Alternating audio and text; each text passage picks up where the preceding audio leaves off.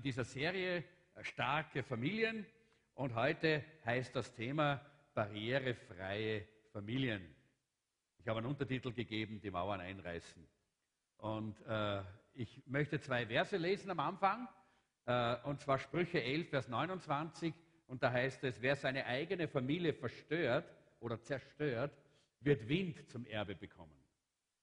Und der Dumme sei des Weisen Knecht. Das ist eine ganz interessante Zusammenstellung, die der Salomo gibt in den Sprüchen, aber ich glaube, es passt dazu, weil wie dumm kann man sein, dass man seine eigene Familie zerstört, oder? Ja, und viele Menschen sind so dumm. In unserer Zeit sind Massenmenschen so dumm. Ja? Und diese Leute werden halt immer auch der, der weisen Knecht sein. Das heißt, sie werden nie dann auch äh, wirklich ihr, ihr, ihr Potenzial ganz erreichen können, das Gott für sie geplant hat. Das zweite, die zweite, der zweite Vers ist in Markus 3, Vers 25. Da heißt es, eine Familie, die ständig in Zank und Streit lebt, bricht auseinander. Ah, ich glaube, da brauche ich jetzt gar nicht dafür, zu, dafür dazu sagen, das wissen wir eh alle. Wir alle wollen gerne starke Familien und starke Gemeinden und starke Gemeinschaft, äh, weil das gibt unserem Leben Halt und Sicherheit und gibt uns Freiheit, in unserem Leben voranzugehen, das zu tun, was wir auf dem Herzen haben. Die Frage, die ich zuerst mal stelle, ist, was ist eine normale Familie? Was ist eine normale Familie? Wir wissen, äh, dass wir in unserer Zeit viele verschiedene Formen von Familie haben. Natürlich die äh, einfachste und die natürlichste ist die von der äh, die biblische, nämlich Mann und Frau. Dann gibt es Mann, Frau und Kinder. Das sind zwei verschiedene Formen von Familie. Dann gibt es natürlich in unserer Zeit ganz besonders die Patchwork-Familien. Dann gibt es Alleinerzieherfamilien wo nur ein, ein, äh, ein Elternteil da ist mit Kindern. Dann gibt es sogar auch Großeltern-Enkelfamilien, wo, äh, wo Großeltern sich um ihre El Enkel kümmern und sie erziehen. Und dann gibt es auch dann diese sogenannten leere Nesterfamilien, wenn die Kinder ausgeflogen sind und die, äh, das Ehepaar bleibt dann zurück. Das sind viele verschiedene Formen von Familien, die auch verschieden funktionieren und natürlich auch eine verschiedene Form des Umgangs untereinander haben. Alle sind verschieden, aber eines ist wichtig. Alle brauchen sie etwas. Ganz gleich, wie sie gestaltet sind. Alle brauchen sie Werte. Alle brauchen Werte. Und das ist sehr wichtig. Wir haben sehr viele Jahre jetzt hinter uns, äh, als, äh, äh ganz besonders im Westen, äh, in den westlichen Ländern, äh, wo es ein Wertevakuum gegeben hat. Wir sind in einer freizügigen Gesellschaft seit den 60er ähm, Jahren des letzten Jahrhunderts äh, sind wir in einer freizügigen Gesellschaft aufgewachsen, wo alles einfach möglich ist. Alles ist erlaubt, alles ist möglich, kannst tun, wie du willst und wo du willst und wie du willst. Keine Werte, keine Orientierung mehr. Und jetzt ernten wir den Lohn dafür. Jetzt kriegen wir die Resultate aus dieser Gesellschaft. Ich habe eine kleine Statistik hier. Äh, die, äh, äh, die ich mir angeschaut habe, und Scheidung in Österreich. Und ich habe das ausgerechnet, jede, das ist aber die Statistik von 2015, es ist jetzt noch schlechter als damals. Ja? Ich habe nur keine, keine Grafiken gefunden mit einer, einer aktuelleren Statistik. Jede Stunde gibt es in Österreich zwei Scheidungen. Und die hinterlassen 18.686 Scheidungskinder im Jahr in unserem Land. Leute, unser kleines Österreich, 18.686 Scheidungsweisen, Scheidungskinder, die gestört sind, die verletzt sind, die nicht mehr in einer gesunden, normalen Umgebung aufwachsen können und sich nicht mehr gesund entwickeln können, wenn Gott nicht eingreift und ein Wunder tut. Die durchschnittliche Ehedauer in Österreich ist 10,9 Jahre. Ich habe mir gedacht, okay, ich habe mit der Jeanette schon vier Ehen eigentlich hinter mir. Ne? Fast, ja. Fast vier Ehen. Äh, seht ihr, wie, wie eigentlich da, wie wir heute das ernten, was wir damals angefangen haben zu sehen in den 60er Jahren mit der sexuellen Freizügigkeit, mit, der, mit dieser äh, Moralrevolution, wie man das genannt hat. Und all das ist heute das Resultat dieser damaligen Zeit. Und interessant ist auch, äh, der Prozentsatz, ich hab, da gibt es noch eine Folie, was ist die nächste Folie? Der Ländervergleich, wenn euch das noch interessiert, nur das haben wir gedacht, das ist ganz interessant. Wien hat 47,8 Prozent, also die meisten, äh, die, die meisten Entscheidungen äh, und die geringsten, glaube ich, sind in Oberösterreich, interessant mit 36,3 Prozent. Also wir sehen also hier im Großen und Ganzen haben wir in Österreich eine ganz äh, riesen Scheidungsrate äh, und der Prozentsatz an unehelichen Kindern in Österreich äh, ist 42 Prozent aller Geburten. 42 Prozent aller geborenen Kinder in Österreich kommen nicht aus einer Ehe, aus einer Familie, sondern sind unehelich. Äh, wir sehen, dass in unserem Land eine Epidemie, eine Epidemie an, an AIDS durchgezogen ist. Es ist ein bisschen ruhig und stiller geworden, aber es war schon da ja, und es ist immer noch da, nur redet man nicht mehr so viel darüber. Ja. Äh, und überall, und das hören wir von den Politikern ständig, immer wieder und immer wieder, überall wird darüber gesprochen, wir müssen zurück zu den Familienwerten. Ja. Hört man immer wieder bei Interviews, Familienministerin und, äh, und alle möglichen sagen das immer wieder, wir brauchen Familienwerte. Aber niemand definiert, was sind diese Werte. Ein Mann, sein Name ist Willem Bennett, der hat gesagt, es ist politisch korrekt zu glauben, dass wir Familienwerte brauchen. Aber es ist nicht politisch korrekt, sie speziell anzusprechen. Weil das entzweit dann natürlich wieder. Dann muss man nämlich anfangen, äh, darüber nachzudenken, was ist richtig und was ist falsch, wenn wir über Werte reden. Das Newsweek hat vor kurzem einmal äh, eben auch über diese Familienwerte gesprochen. Und, sie hat, äh, und dort ist gestanden in diesem Leitartikel, welche Werte nehmen wir denn? Welche Familienwerte? Denn es gibt so viele verschiedene Arten von Familien. Sind es die Simpsons? Nehmen wir die Familienwerte der Simpsons? Oder vielleicht der Cosbys? Oder vielleicht der Waltons? Oder irgendeiner anderen Familienserie, die es heute gibt im Fernsehen? Von wem nehmen wir diese Werte? Das ist die Frage, die wir uns hier stellen wollen.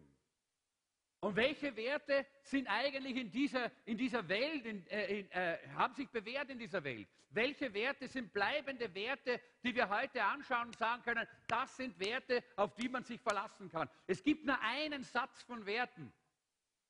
Und das sind die Werte Gottes, die zehn Gebote, die er gegeben hat.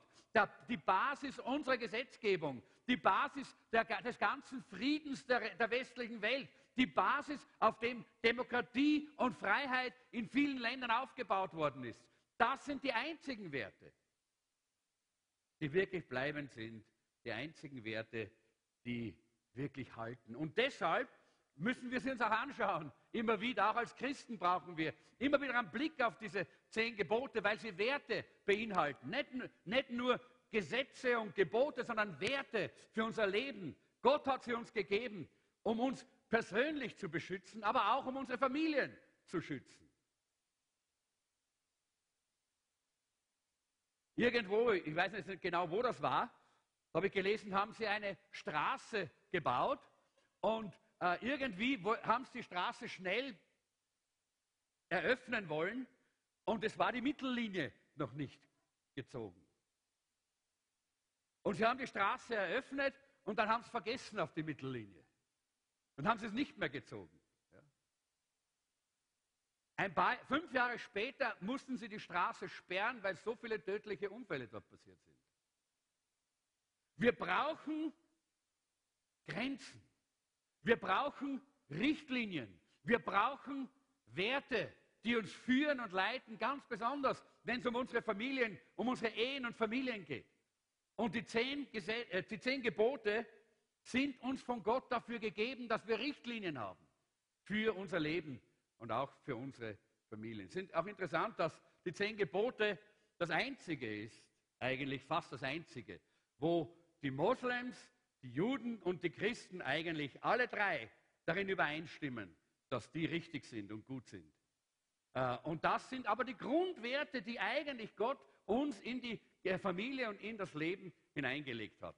Und äh, wir sollten sie bewahren und da gibt es einen schönen Vers in 5. Mose 6, äh, 6, 6 und 7, da heißt es, bewahrt die Worte im Herzen, die ich euch heute sage. Prägt sie euren Kindern ein. Prägt sie euren Kindern ein. Und da habe ich mir gerade gedacht, es ist so wichtig, dass wir den Kindern das Richtige hinterlassen. Es gibt so viele äh, Eltern, die Sparbücher für ihre Kinder anlegen, die jedes Monat Geld aufs Sparbuch. Ist ja nichts dagegen zu sagen. Aber Leute, lasst uns vielmehr unseren Kindern ein Erbe von Werten und nicht von Wertgegenständen hinterlassen. Es geht nicht darum, dass sie viel Gold von uns bekommen.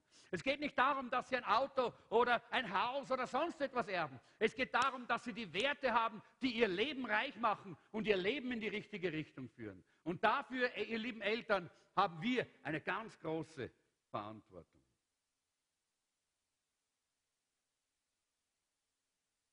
Was sind die Fundamente einer starken Familie? Fra eine Frage, die ich stellen möchte. Und ich glaube, das erste ist das Prinzip. Es gibt immer ein Prinzip, auf das wir äh, etwas aufbauen können. Und das Prinzip für eine gesunde Gesellschaft und für eine gesunde Familie ist, stelle Gott an die erste Stelle deiner Familie. Das ist ein Prinzip. Und wenn du dieses Prinzip beachtest, dann wirst du erleben, wie deine Familie eine starke Familie sein wird. Wenn Gott an der ersten Stelle ist. 2. Mose 20, 3 heißt es, du sollst außer mir keine anderen Götter verehren. Und das ist gar nicht so leicht, weil Götter sind ja nicht immer nur diese Figuren, die angebetet werden, sondern so viele Dinge in unserem Leben, die sich an die erste Stelle unseres Lebens drängen. Wie weiß ich denn, was an der ersten Stelle meines Lebens ist? Schau dir mal dein Bankkonto an und deine, oder, äh, oder deine Abrechnungen. Wohin geht denn am meisten von deinem Geld? Äh, schau dir deine, deine Zeitplanung an. Wohin geht denn am meisten von deiner Zeit? Dann siehst du, wo deine Götter sind. Da siehst du, wo deine Götzen sind. Und es ist so, wie, schau mal, hör dir selber mal zu, worüber du die ganze Zeit redest. Ja? Und dann wirst du sehen, wo deine Götzen in deinem Leben sind äh, denn Gott will nicht, dass wir andere Götter verehren. In allen Bereichen ist es wichtig, dass wir Gott an die erste Stelle stellen. Und zwar, ich möchte Bereiche ganz kurz durchgehen. Das ist ja nur die Einleitung jetzt für, diese, äh, für dieses heutige Thema. Das erste ist Finanzen. Im April hatten wir eine Serie, oder? Über Finanzen. Eine Predigtserie. Wer war dabei? Wer hat das gehört? Ja, gut, gut. Ich hoffe, ihr habt noch ein bisschen was in eurem Hinterkopf, denn das ist sehr wichtig. In den Finanzen Gott den ersten Platz zu geben, bedeutet laut Sprüche äh, äh Kapitel 3, 9 bis 10, ehre den Herrn mit deinen Opfergaben. Schenke ihm das Beste, den ersten Teil deiner Ernte. Dann wird er deine Vorratskammern füllen und deine Weinfässer überfließen lassen. Hey Leute, das haben wir damals gehört, ja, und ich hoffe, wir haben es auch umgesetzt. Aber wir brauchen es immer wieder. Wir müssen uns das immer wieder vor Augen führen. Das ist die Art und Weise, wie wir Gott in den Finanzen an die erste Stelle stellen. In all diesen Schlüsselbereichen, die ich jetzt hier anführe, muss Gott an der ersten Stelle stehen. Ihm gehören unsere Finanzen, nicht uns. Du kannst nicht einfach nur gehen und tun, was du willst mit deinem Geld. Nein, frag den Herrn, was soll ich tun mit diesem Geld? Wo gehört dieses Geld eingesetzt? Wie kann ich dieses Geld richtig verwalten, das du mir anvertraut hast? Und in 5. Mose 14, Vers 23 heißt es, das Ziel des Zehnten geben ist, euch zu lehren, Gott an die erste Stelle eures Lebens zu setzen. Heute haben wir ja den ersten Samstag im Monat und das ist so ein, eine gute Gelegenheit, auch mal ganz kurz da was darüber zu sagen. Da legen wir normalerweise unseren Zehnten zusammen, da geben wir unseren Zehnten. Das heißt, die, äh, äh, die Anweisung von, der Bibel ist, dass wir am ersten Tag der Woche immer den zehnten Teil von dem, was uns Gott, was uns Gott gegeben hat, zur, zur Seite legen und dass wir es dann ins Haus Gottes bringen. Und hier natürlich, wir haben in dem Fall, wir haben ja heute, äh, wir haben ja nicht mehr Wochenlöhne, die meisten von uns, sondern wir haben Monatslöhne und deshalb haben wir auch hier diese monatliche, äh, äh, dieses monatliche Geben. Es ist kein Hammergebot, wo Gott sagt, wenn du das nicht tust, dann werde ich dich niederhauen. Nein, das tut Gott nicht. Aber Gott sagt, wenn du es tust, dann werde ich dich segnen. Das ist es. Gott geht ganz positiv heran. Und wir müssen das auch positiv sehen. Es ist für uns auch ein Zeichen, dass wir nicht gebunden sind ans Geld. Dass wir nicht immer nur hängen an diesem Mammon, an diesem, an diesem äh, dass da drinnen sich immer wieder anbindet an, an unserem Herzen, sondern dass wir bereit sind zu sagen, okay Herr, gehört dir. Und der zehnte Teil, den gebe ich jetzt am ersten Samstag im Monat in die Gemeinde. Warum? Weil die Bibel sagt, wir sollen es ins Kornhaus bringen, dort, wo wir geistliche Nahrung bekommen. Dort gehört das hin. Ich möchte nicht, nicht viel länger dabei bleiben, weil wir haben das sowieso im April gehört. Wenn ihr es nochmal äh, hören wollt, dann geht auf unsere Webseite. Dort könnt ihr alle unsere Predigten der letzten Monate, ja Jahre, äh, dank äh, unserer lieben Ramona, die sich dafür, äh, darum kümmert und das immer hochlädt, äh, da könnt ihr es alles nachhören, nochmal hören, noch einmal euch damit beschäftigen. Das zweite sind Interessen. Das erste sind die Finanzen, das zweite sind die Interessen. Was immer du tust, tu es zur Ehre Gottes. 1. Korinther 10, 31. Ist da unser Urlaub auch dabei? Na, selbstverständlich. Wir machen nicht Urlaub vom Herrn, sondern wir machen Urlaub mit dem Herrn.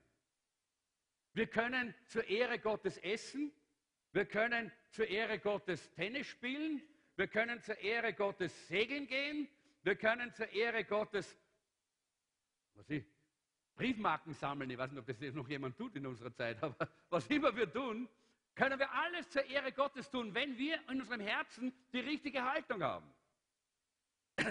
Wir können zur Ehre Gottes in ein Fußballspiel gehen. Aber wisst ihr, was komisch ist? Man kann in ein Fußballspiel gehen und man kann begeistert werden und man kann total ausrasten dort und hurra und schreien und klatschen und jubeln. Und dann sagen alle, hm, das ist ein Fan. Aber wenn man jetzt über den Herrn so begeistert wird, dann sagen sie, das ist ein Fanatiker. Oder ist das nicht so? Aber lass uns wirklich hier auch lernen, dass wir auch da in unseren Interessen Gott an die erste Stelle stellen. Und in Epheser 5, 19 heißt es, sprecht miteinander viel über den Herrn. Beziehungen, ich möchte ein bisschen schneller da durchgehen, damit ich äh, dann auch noch zu den anderen Punkten komme. Die Beziehungen, heißt äh, Sprüche, Vers 27, 19, wie ein Mensch wirklich ist, zeigt sich an seinen Freunden, die er sich wählt. Dieser alte Sprichwort auch bei uns, zeig mir, mit wem du umgehst und ich sage dir, wer du bist. Das ist äh, auch in der, in der Welt so schon ein geflügeltes Wort geworden. Zeitplan. Äh, mach das Beste aus deiner Zeit, halte das fest, von dem du weißt, dass, der Will, dass es der Wille der Herr, des Herrn ist. Epheser Kapitel 5. Wenn du nicht planst, und zwar so planst, dass Gott wirklich an der ersten Stelle deiner Zeitplanung ist. Wenn du nicht planst, dann wird die Welt für dich planen.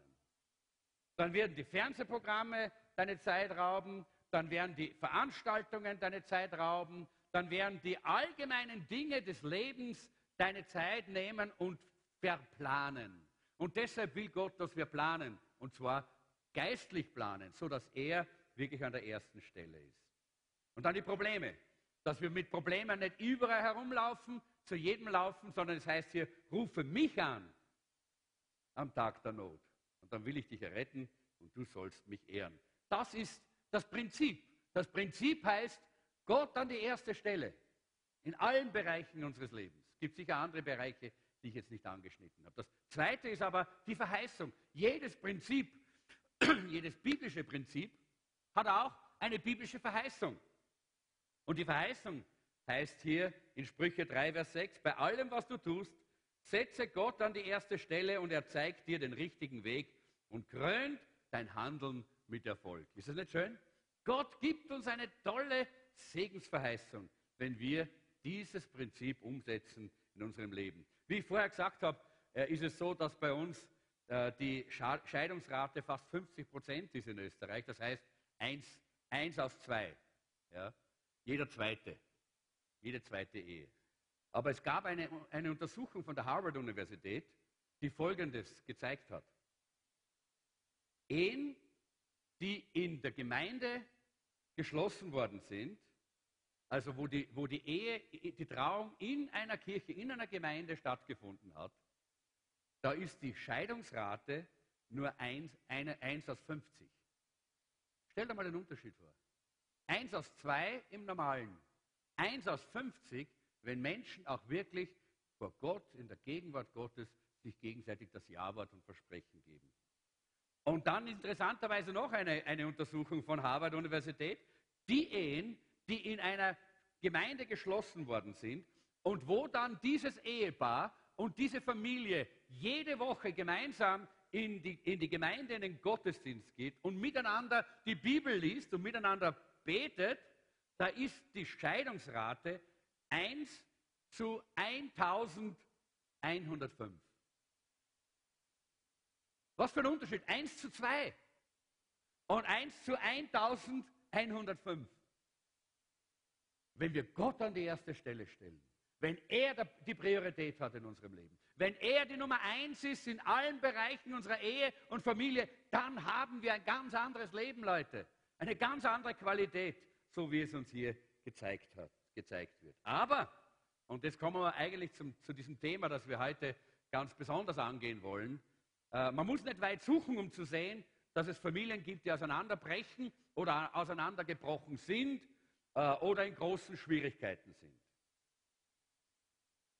Und genau da finden wir, dass es jemanden gibt, der daran großes Interesse hat. Und dieses Interesse hat Satan, der Widersacher Gottes. Nachdem er im Himmel versucht hat, sich selber zu Gott zu machen. Er wollte angebetet werden.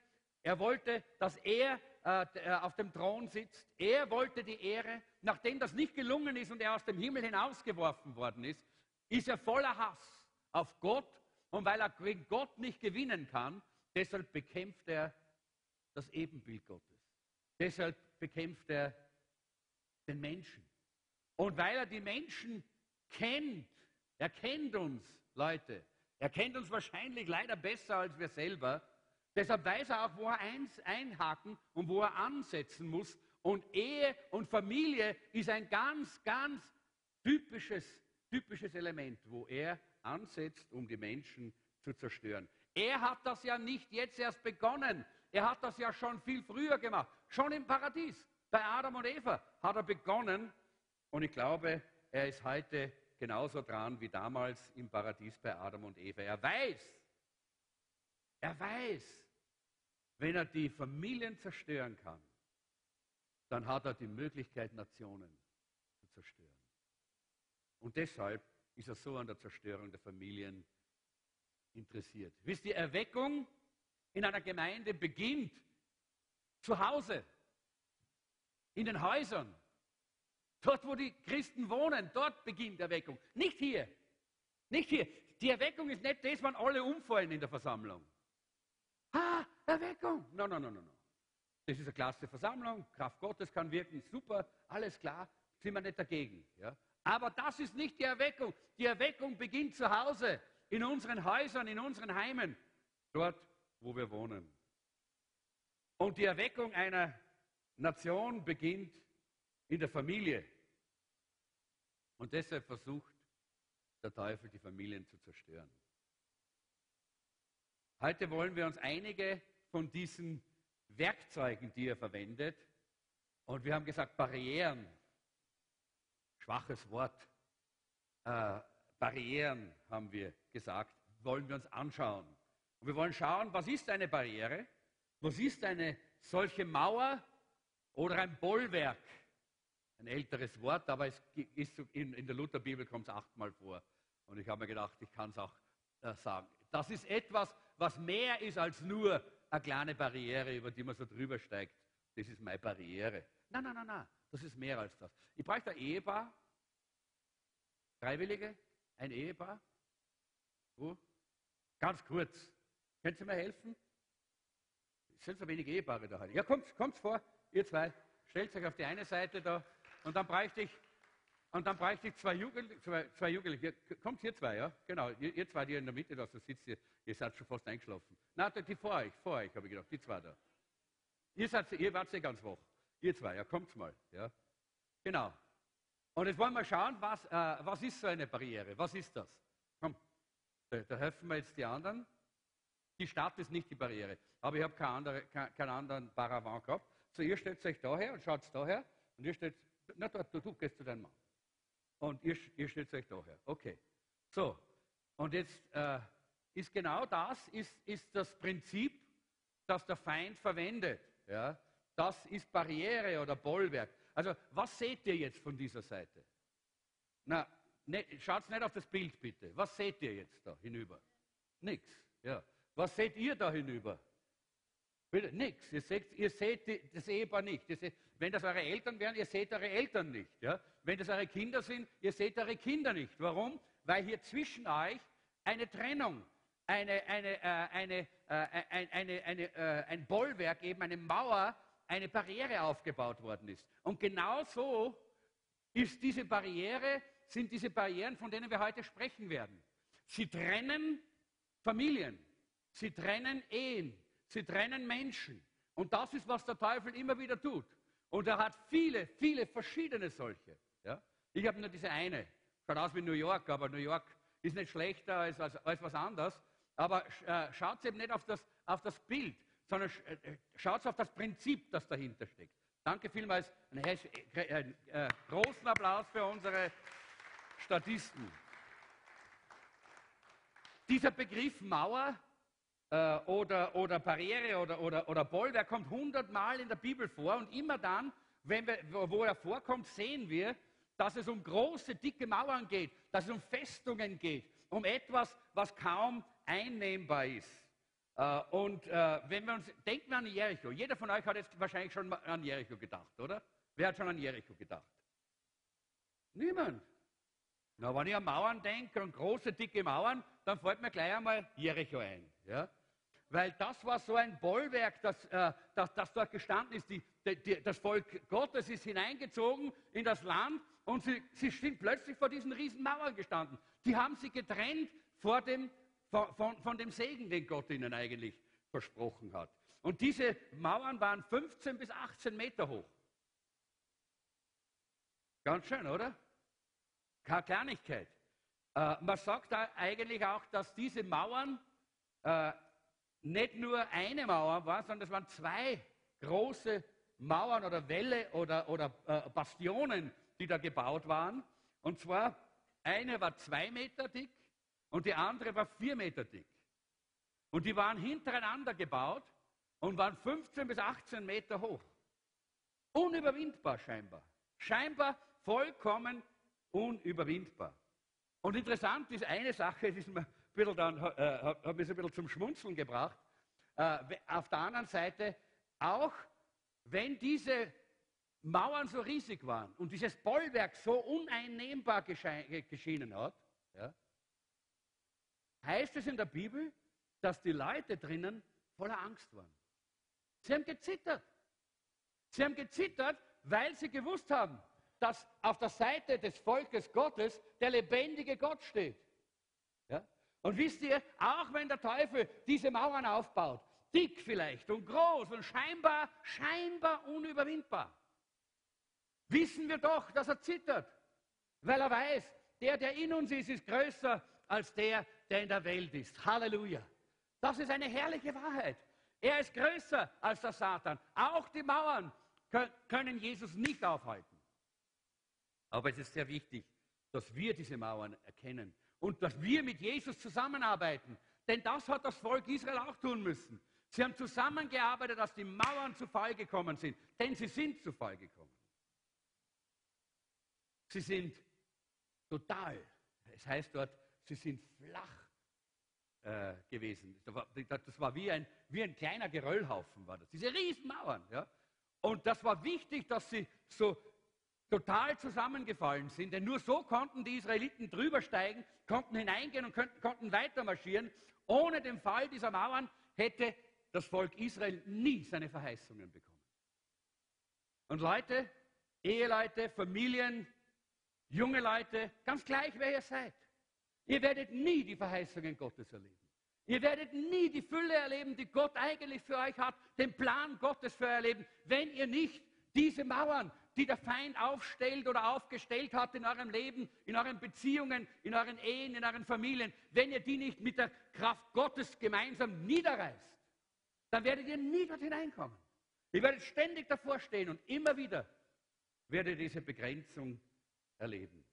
Und deshalb sagt uns Jakobus, widersteht dem Teufel, dann flieht er für euch. Es ist eine aktive Sache. Es geht nicht alles von selber, sondern Gott will uns als Mitarbeiter haben. Er will, dass wir mit ihm gemeinsam in dieser, in, in diesem, äh, in, in, dieser Arbeit äh, drinnen stehen, dass wir dieses, äh, dieses Land einnehmen, dass wir diese Mauern niederreißen. Schauen wir uns diese Barrieren an. Wir können nicht alle Barrieren natürlich äh, heute anschauen, die es gibt, aber wir schauen uns ein paar an. Die erste Barriere habe ich genannt Märchen und Lügen. Märchen und Lügen. Das Märchen von der perfekten Familie. Viele glauben daran. Und der Teufel sagt, oh, ihr seid so weit weg von einer perfekten Familie. Ihr schafft es nie, ihr könnt es sowieso nicht, gebt's, gebt, äh, gebt's auf, hat eh keinen Sinn. Dieses Märchen von der perfekten Familie. Gott erzählt keine Märchen über die Familie. Lies mal die Familiengeschichten in der Bibel. Die Familie von Adam und Eva. Na, was da für Probleme gegeben hat. An Mörder haben es gehabt und, äh, äh, und, und alle möglichen Typen ja, äh, in der Familie. War gar nicht einfach. Glaubt ihr, dass das einfach war für die? Nein, es war keine perfekte Familie. Oder Abraham und seine Frau Sarah. Liebe Leute, aber meine Güte, Herr, äh, sind wohin gegangen und er hätte fast seine Frau verkauft. Äh, wollte fast sagen, als Prostituierte war es nicht, aber, äh, aber er hat zumindest äh, gesagt, das ist meine Schwester, weil er gedacht hat, sonst wird er umgebracht. Sollen die anderen, sie haben ein bisschen. Ne? So, solche Haltungen. War keine perfekte Familie, Leute.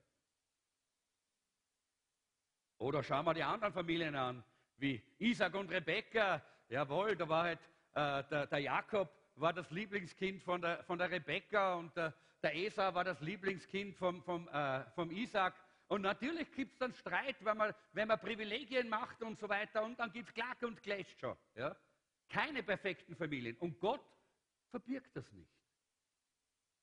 Gott ist ehrlich zu uns. Er zeigt es uns ganz klar und deutlich. Es gibt sie eigentlich nicht, diese perfekte Familie. Wir haben immer wieder dann solche Dinge wie zum Beispiel, äh, wenn, es, äh, wenn, äh, das habe ich gar nicht aufgeschrieben, wenn er oder sie nur anders wäre oder sich geändert hätten, dann wären wir eine gute Familie. Das habt ihr noch nie gedacht, natürlich, gell? ihr lieben Eheleute. Nie. Oder wenn wir Kinder hätten oder andere Kinder hätten oder keine Kinder hätten, dann wären wir eine gute Familie. Habt ihr auch noch nie gedacht, wahrscheinlich. Gell? Oder wenn wir mehr Geld hätten, ha, dann wären wir doch eine tolle Familie. Oder auch eine, so eine Lüge von der perfekten Familie, auch so eine, äh, eine Wand, die aufgestellt wird, wir brauchen keine Hilfe. Wir schaffen das alles selber.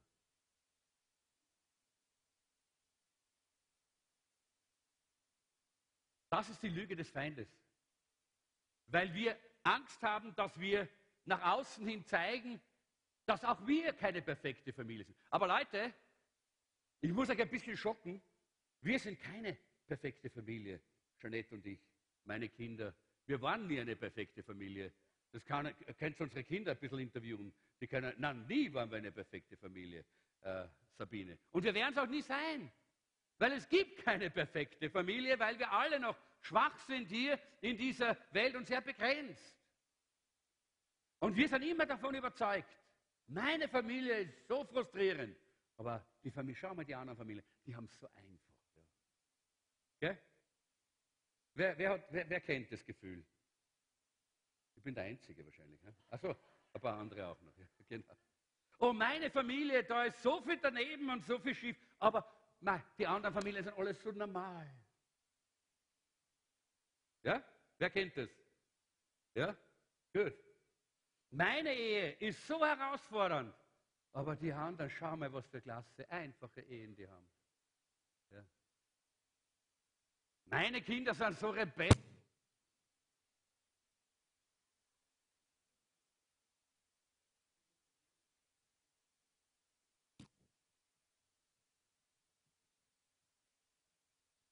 Bei rebellisch hat es aus, ausgehackt. Gell?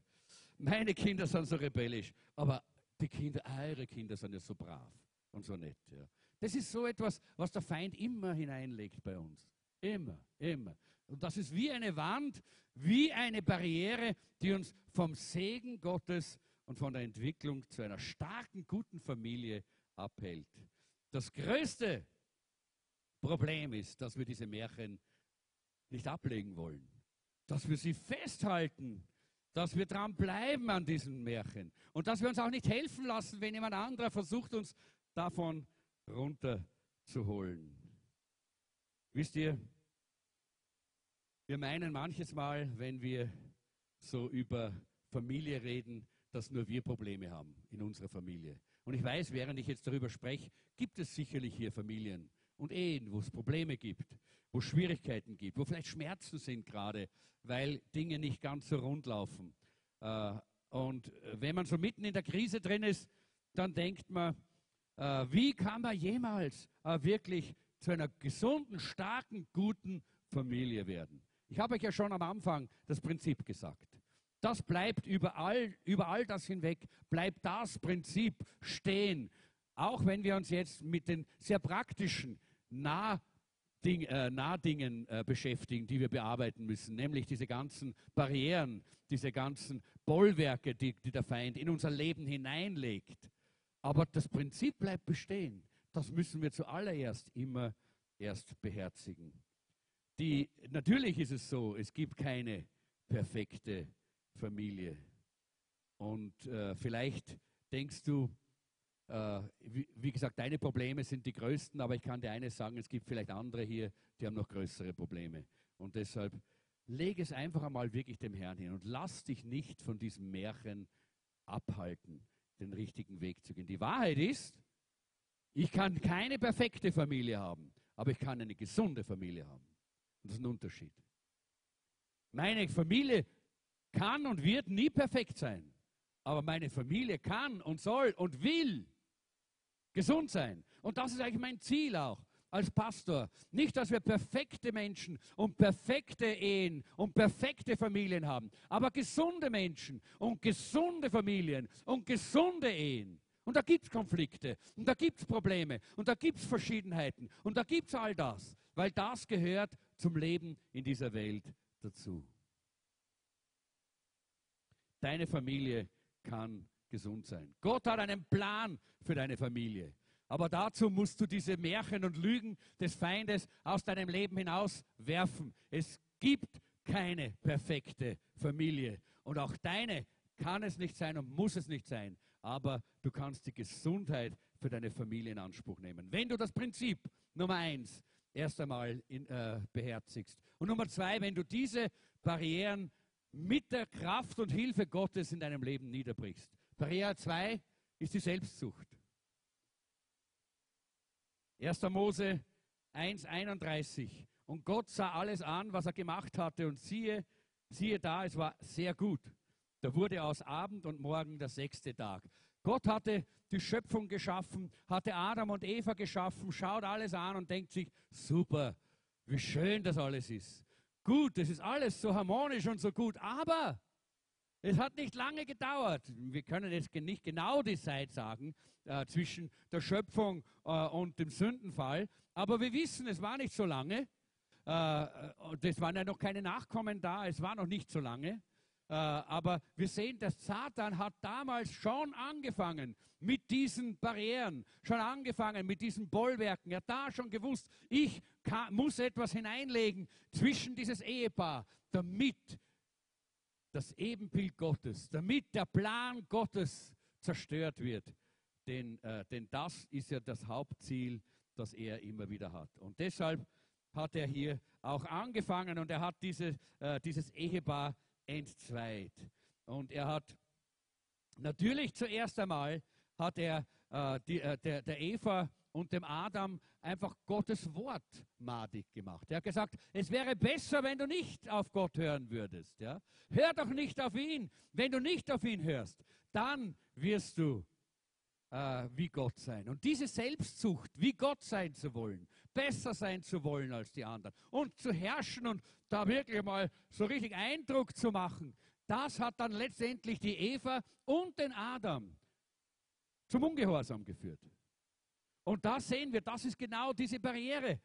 Diese Selbstsucht, ich, ich, ich, ich möchte mich verwirklichen. Ich möchte mich groß machen. Ich möchte für mich sorgen. Und schaut ihr, eine Sache, die heute so ungeheuer stark ist, und da sehen wir, da, da, für mich leuchten da die, die Augen, des, die, diese bösen Augen des Satans durch, jedes Mal, wenn ich das höre oder sehe in diesen Interviews und bei diesen Aussagen von den Leuten.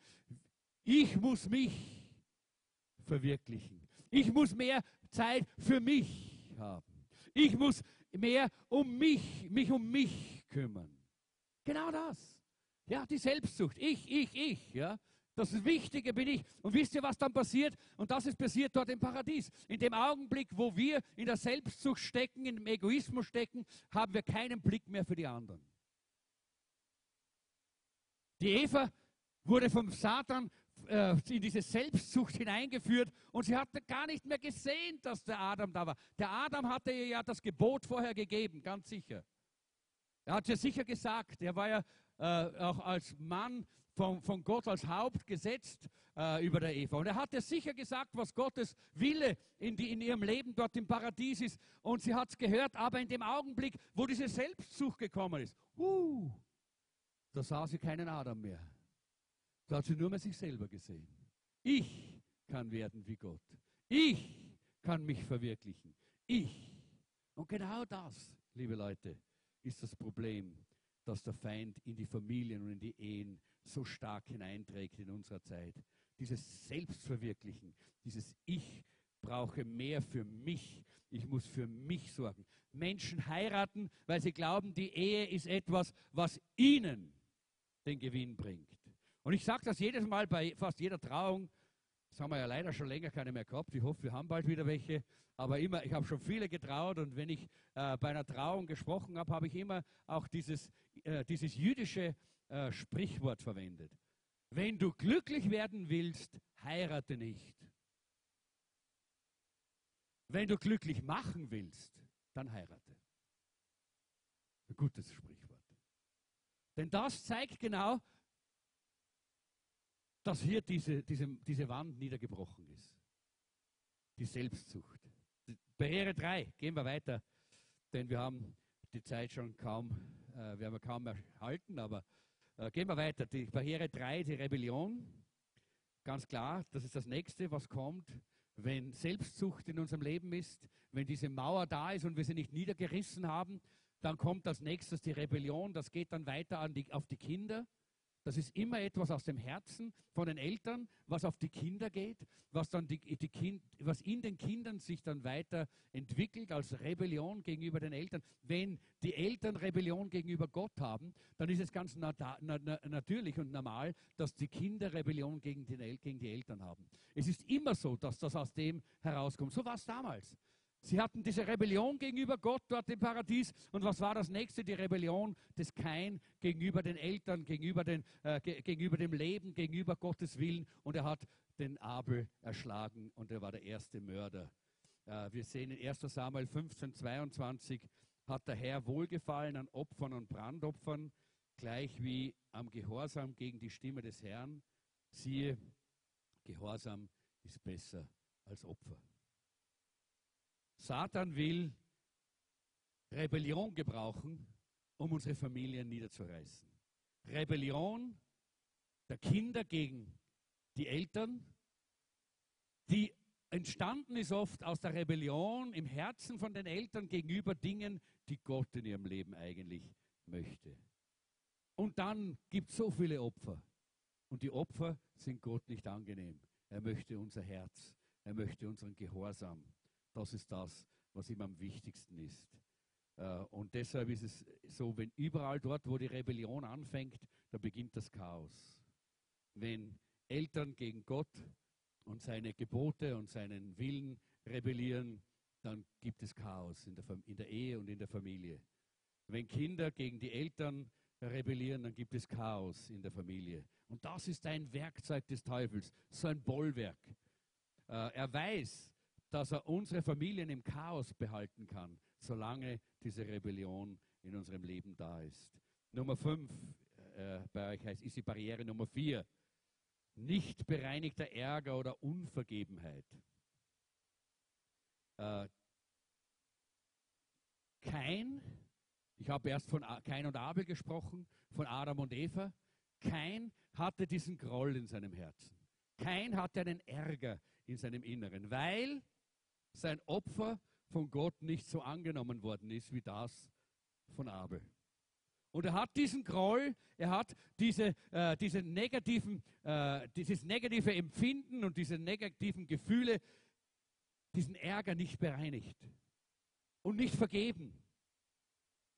Und was ist herausgekommen? Er wurde zum Mörder seines Bruders. Und deshalb Epheser 4, 27, gebt auch nicht Raum dem Teufel. Gebt nicht Raum dem Teufel. In dem Augenblick, wo wir Raum geben für Ärger, wo wir Raum geben für Groll, in dem Augenblick kommt der äh, Satan in unser Leben hinein und er wird den Raum ausfüllen, er wird ihn haben und er wird uns äh, ins Unglück, in, äh, in, in, in Unzufriedenheit, äh, in, in Schwierigkeiten stürzen und durch uns unsere ganzen Familien. Und deshalb Epheser 4, 26, wenn ihr zornig seid, dann ladet nicht Schuld auf euch, indem ihr unversöhnlich bleibt. Lasst die Sonne nicht untergehen, ohne dass ihr einander vergeben habt. Ganz wichtig, lasst die Sonne nicht untergehen, ohne dass du vergibst und Vergebung vom, vom anderen bekommen hast. Denn das ist, was der Feind gerne möchte, damit unsere, äh, unsere Familien zerstört werden. Ähm, ich gehe gleich zum Barriere 5, damit wir äh, die auch noch sehen. Die Barriere 5, äh, das ist die Unwahrheit. Zurückgehend zur Barriere, äh, zu, zur Barriere 4, ganz kurz einfach noch, ganz wichtig, dass wir das verstehen.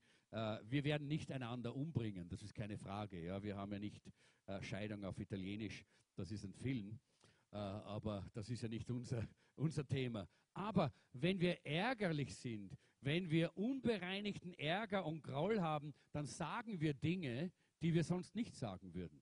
Und das verletzt und das kann tiefe Wunden schlagen und das kann eben Beziehungen töten. Das kann Beziehungen zerstören. All das sind diese Mauern, all das sind diese Bollwerke. Ja? Und wir müssen diese Bollwerke in unserem Leben niederreißen.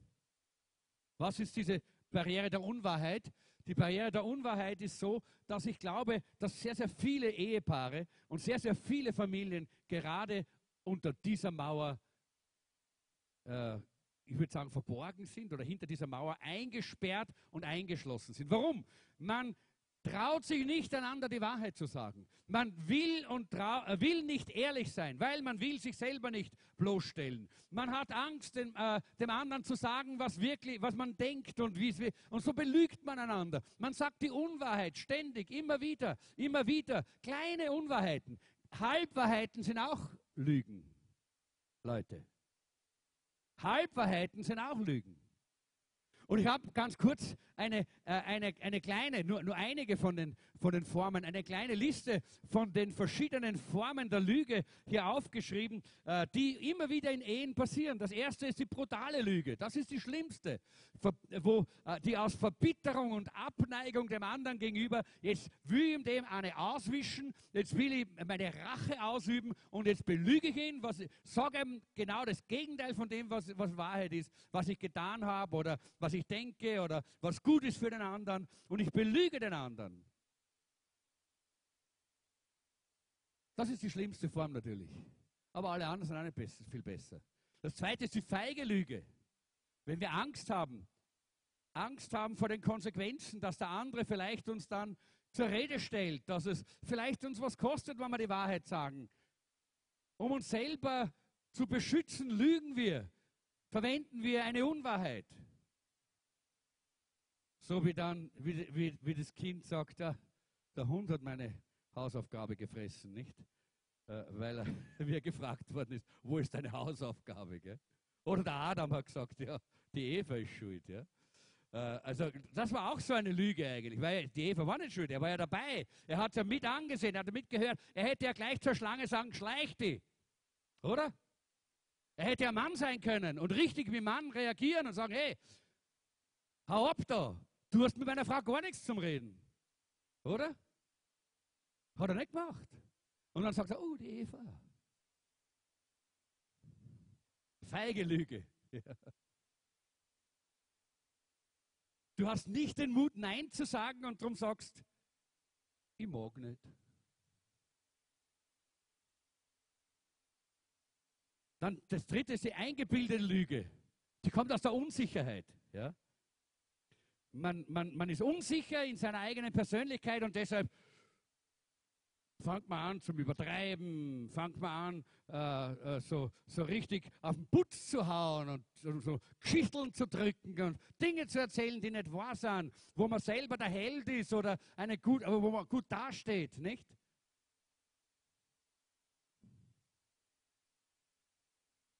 Und der dritte, die vierte ist dann die kalkulierte Lüge. Das ist, die kommt aus dem Egoismus, aus der, aus der Selbstsucht. Das heißt, wir wollen den anderen manipulieren. Es gibt Leute, die leben davon, andere zu manipulieren durch Lüge. Ja? Und in der Familie ist das ganz, ganz böse und ganz zerstörerisch, wenn man das tut. Manche versuchen Geld auf die Art und Weise irgendwo locker zu machen. Und das Letzte ist die bequeme Lüge. Kommt aus der Faulheit. Weil es braucht schon eine gewisse Energie, um die Wahrheit zu sagen. Auch in einer Familie. Leute, sage euch das. Jede Familie hat, weiß das. Es kostet uns was, ist nicht immer einfach.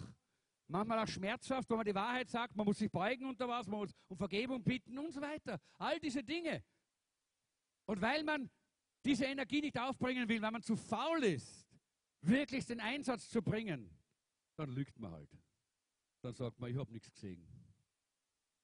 Ja, macht nichts. Das macht mir eh nichts aus. Ja. Und dabei sind wir so tief verletzt. Ja. Wir wollen uns nicht in die Konfrontation hineinbegeben und deshalb sagen wir, na, na, spielt keine Rolle, ist schon in Ordnung. Nichts ist in Ordnung. Es ist die, das ist die bequeme, die faule Lüge. Und deshalb ist es so wichtig, dass wir lernen, die Wahrheit zu sagen. Und auch ihr jungen Leute, da gibt es eine Stelle aus Psalm 34, 12 und 14, ihr jungen Leute, hört mir zu. Und ich glaube, das ist für euch deshalb geschrieben. Und er sagt deshalb die jungen Leute, weil gerade auf die Jugend der Feind mit dieser, äh, mit dieser Halbwahrheit, mit dieser, mit diesem, dieser Lügenkultur versucht einzuwirken, damit sie vom Anfang weg nicht in der Wahrheit leben und damit sie beziehungsunfähig werden und jede Beziehung und Familie vom Anfang weg schon gestört wird. Ihr jungen Leute, hört mir zu, ich will euch zeigen, wie ihr dem Herrn dienen könnt. Wollt ihr das Leben genießen und gute Tage erleben, dann passt auf, was ihr redet. Lügt nicht und verleumdet niemanden. Und ich möchte abschließen und ich muss es abschließen und ich möchte es auch tun mit der Frage, wie breche ich diese Barrieren. Es ist ja gut, dass wir wissen, dass es sie gibt, ja, weil jetzt haben wir zumindest nicht mehr so blauäugig und denken, da, das ist halt einfach, weil wir weil wir äh, so eine Familie haben, weil ihr so einen Mann habt, weil ich so eine Frau habe, weil wir solche Kinder haben oder weil wir in so einer schlechten Wohnung wohnen und all diese Dinge. Nein, nein, nein, nein, nein, nein, nein. Es ist deshalb, weil der Feind hier diese Bollwerke, diese Mauern, diese Barrieren in unserem Leben, in unseren Familien aufbaut. Jetzt wissen wir das, aber damit wollen wir nicht weiterleben, sondern wir wollen diese Mauern brechen im Namen Jesu. Wir wollen lernen, diese Mauern niederzubrechen, so wie damals die Mauern von Jericho gefallen sind. So müssen diese Mauern in unseren Familien fallen, denn Gott will starke Familien. Gott will gesunde Familien, auch in unserer Zeit, die leuchten und ein Zeugnis sind in dieser Welt, wo Familien mehr oder weniger zerstört werden, wo, äh, wo die Gesellschaft über die Familie vom Satan zerstört wird, indem wir eine Scheidungsrate haben, fast zu 50 Prozent, indem wir sehen, dass Scheidungsweisen, die wiederum kaum Familien, gesunde Familien aufbauen können äh, in unserem Land, mehr und mehr werden und so weiter. Das will der Teufel. Aber Gott hat einen anderen Plan. Halleluja. Und du und ich, wir, die wir Jesus kennen, wir sind dazu berufen, in dieser Welt, in diesem Land, in dieser Stadt, diese Gegenbewegung zu steuern, dieses, äh, diesen Willen Gottes zu zeigen, der ein guter und gesunder Wille für Ehen und für Familien ist. Starke Familien, gesunde Ehen, wenn die Bollwerke Satans in unserem Leben niedergebrochen werden. Erstens, erkenne, dass du einen geistlichen Kampf kämpfst. Hör auf, gegen Fleisch und Blut zu kämpfen. Hör auf, gegen deinen Partner zu kämpfen. Hör auf, gegen deine Kinder zu kämpfen. Hör auf, gegen deine Eltern zu kämpfen. Hör auf! Und fang an, den, äh, den, den, geistlichen Kampf zu sehen. Es ist der Satan, es sind die Mächte der Dunkelheit, die dahinter stehen. Ja, sie gebrauchen den Partner. Ja, sie gebrauchen die Kinder. Ja, sie gebrauchen diese Bollwerke. Wenn wir sie nicht sehen, diese Bollwerke, dann sind das die besten Werkzeuge der Finsternis. Aber wenn wir sie sehen, Leute, dann sehen wir auch, dass ein geistlicher Kampf ist. Und Jesus hat uns in diesen geistlichen Kampf hineingestellt, nicht ohne Vollmacht und nicht ohne, äh, ohne Autorität. Er hat gesagt, ich gebe euch Autorität zu treten auf Schlangen und Skorpione und über alle Gewalt des Feindes und nichts soll euch schaden. Halleluja. Leute, das ist eine ganz andere Form von Leben in Familie und in Ehe, als es diese Welt sieht. Und das können uns die Menschen in dieser, äh, in, die, in dieser Welt nicht wegnehmen. Sie können es auch nicht verstehen. Und deshalb ist es wichtig, dass wir den geistlichen Kampf sehen. Denn wir kämpfen nicht gegen Menschen, Epheser 6, Vers 12, sondern gegen Mächte und Gewalten des Bösen, die über diese gottlose Welt herrschen und im Unsichtbaren ihr unheilvolles Wesen treiben. Und das Zweite, stärke und sichere dein Fundament. Leute, lasst eure Kinder, ihr als Eltern, lasst ihnen wissen, was für eine Beziehung ihr zum Herrn habt. Lasst sie es sehen, wie ihr mit Jesus umgeht. Lasst sie es erleben, wie ihr im Gebet seid, wie ihr das Wort lest, wie ihr in einer intimen, wunderbaren, persönlichen Beziehung zu Jesus steht. Es ist so wichtig, dass wir dieses Fundament, wieder kommen wieder zum Prinzip Nummer eins, dass wir dieses Fundament legen in unserer Familie, indem wir als Eltern mit den Kindern gemeinsam in der Familie dieses, diese geistlichen äh, Mauern niederreißen, indem wir ein Fundament des Gebets, des Wortes und der geistlichen Gemeinschaft in unseren Familien legen. Und da müssen wir aber eine Entscheidung treffen. Und diese Entscheidung hat Josua getroffen. Er hat gesagt, ihr könnt tun, was ihr wollt. Und ich, ich traue mich das heute hier so zu sagen. Ihr könnt tun, was ihr wollt. Aber ich und meine Familie, wir wollen dem Herrn dienen. Diese Entscheidung musst du treffen in deiner Familie. Die musst du treffen. Die müsst ihr treffen als Partner, als, äh, als, äh, als Ehepartner. Die müsst ihr treffen mit euren Kindern. Ich und meine Familie, wir wollen dem Herrn eben ganz gleich, was die anderen draußen machen. Und dann wird unser Leben eine ganz andere Wendung nehmen. Und das dritte, baue eine starke Ehe. Ich werde es nicht über Ehe noch lange hier predigen, aber äh, haben wir auch schon mal gehabt in der letzten Zeit. Ich möchte euch ermutigen, dass ihr an euren Ehen arbeitet, dass ihr nicht aufhört, daran zu arbeiten, dass eure Ehen stark sind. Das ist auch ein, so ein, ein, ein, ein Mittel, um diese Mauern niederzureißen. Das ist ganz wichtig, denn in der Einheit liegt die Stärke. Und Viertens, gehorche dem biblischen Muster für die Ehe. Ihr Frauen, unter Epheser Kapitel 6 könnt ihr selber lesen, 5 ist es, und 6, ja. Ihr Frauen, ordnet euch euren Männern unter. Kapitel 5. Und ihr Männer, liebet eure Frauen. Ihr Kinder, seid euren Eltern gehorsam. All das sind Ordnungen, die wir brauchen, damit wir diese Mauern niederreißen können. Und das Letzte, und das ist was für die Eltern jetzt, erziehe gehorsame und, re und respektvolle Kinder. Gehorsame und respektvolle Kinder. Denn nur wenn die Kinder bereits von klein auf Respekt lernen vor den Eltern, Respekt lernen vor den Autoritäten, das heißt Erwachsenen, Menschen, die einfach, äh, die, die sie respektieren sollen. Nur dann werden sie auch später diesen Respekt vor Gott haben können.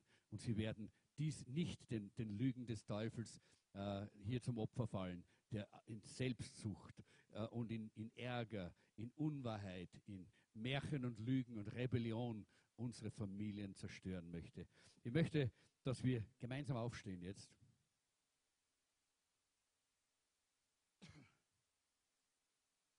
Und ich bin nicht sicher, ob wir werden jetzt nicht eine, eine langen, ich werde keinen langen Aufruf machen. Wir haben heute einen, einen Hotspot äh, und ich möchte euch einladen. Wenn ihr da seid, auch als Eltern, als Familien, möchte ich euch einfach mal einladen, auch bei einem Hotspot als Familie dabei zu sein. Und als Familie miteinander vielleicht Hand in Hand irgendwo an einer Ecke irgendwo im Hotspot einfach vor dem Herrn zu liegen und zu sagen, Herr, wir möchten eine starke Familie werden. Wir möchten eine Familie sein, so wie es die Bibel sagt. Eine Familie, in der die Herrlichkeit Gottes sich offenbart. Eine Familie, wo die Kraft Gottes sichtbar wird. Eine Familie, wo die Menschen Jesus Christus sehen können und wo wir die Bollwerke des Satans, diese Mauern, diese Barrieren niederreißen können. Und er wird immer wieder kommen. Glaub nicht, dass das einmal und für alle Mal ist, aber er wird immer wieder kommen. Aber wir werden immer wieder sie niederreißen. In der Kraft Gottes, in der Kraft des Heiligen Geistes, in der Salbung und Autorität, die Jesus uns gegeben hat. Leute, lasst uns beten heute, dass wir im Jesuszentrum starke Familien haben. Es gibt noch drei äh, äh, Predigten zu diesem Thema, die auch sehr wichtig sein werden.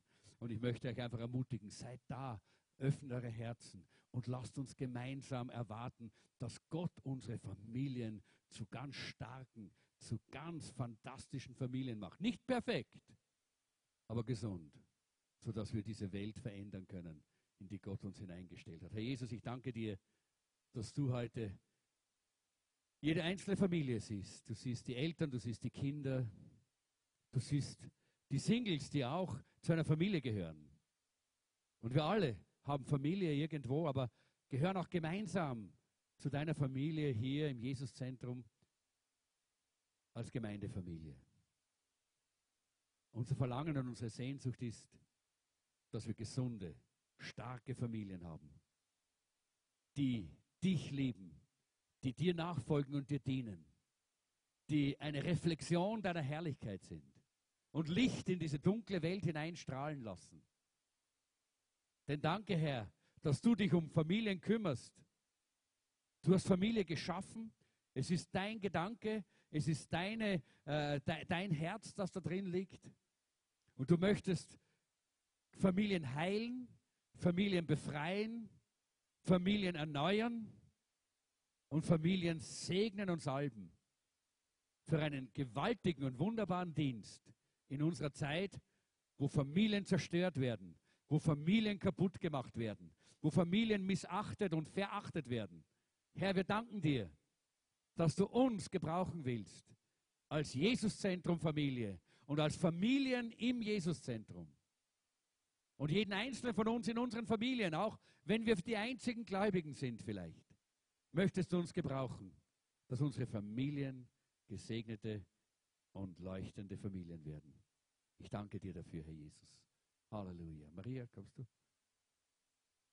Ich möchte abschließen, indem ich noch ganz kurz einfach äh, euch bitten möchte, dort wo ihr jetzt zusammen seid, als Ehepaare, Teile von Familien, nehmt euch da gerade mal an der Hand, dürfen wir auch Geschwister machen.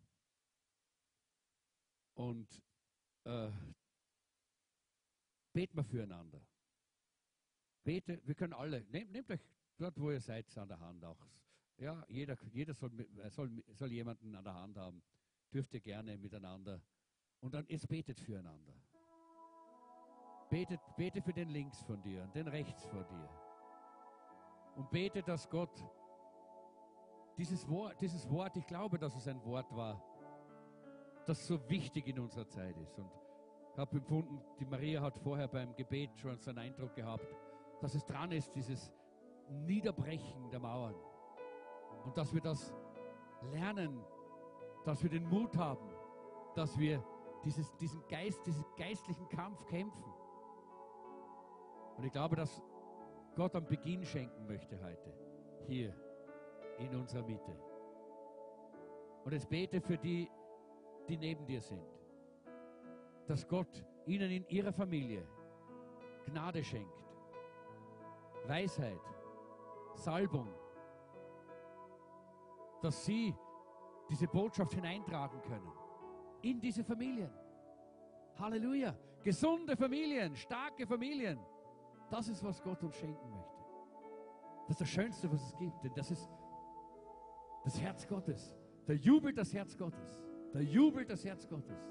Wenn wir nur einen kleinen Schritt in die Richtung machen, gesunde Familien zu werden. Starke Familien zu werden. Familien, so wie Gott es geplant hat. Da jubelt das Vaterherz Gottes. Halleluja. Halleluja. Ich habe das so stark heute echt einfach empfunden. Wir brauchen die Offenbarung drüber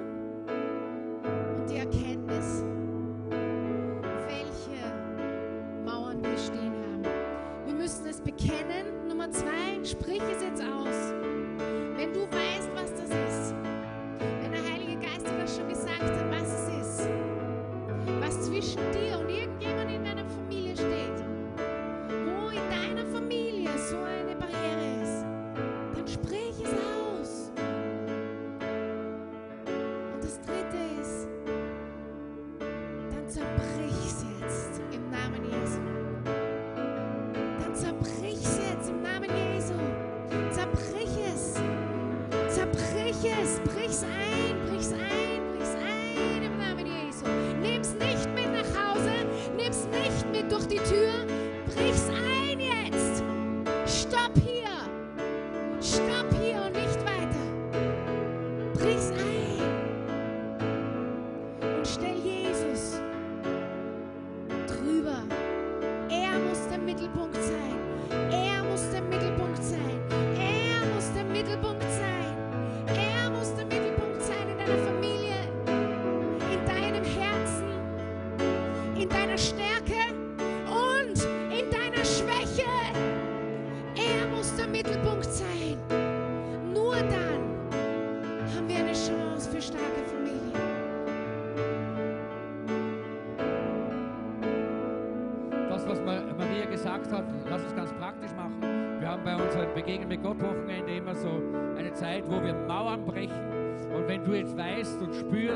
Dass in deiner Beziehung, in deiner Familie, in deiner Ehe, in deiner, äh, in, in, einfach in deiner Familie irgendwelche von diesen Mauern da sind, irgendwelche Barrieren, solche Bollwerke, dann äh, äh, möchte ich, dass wir jetzt ganz praktisch das auch brechen.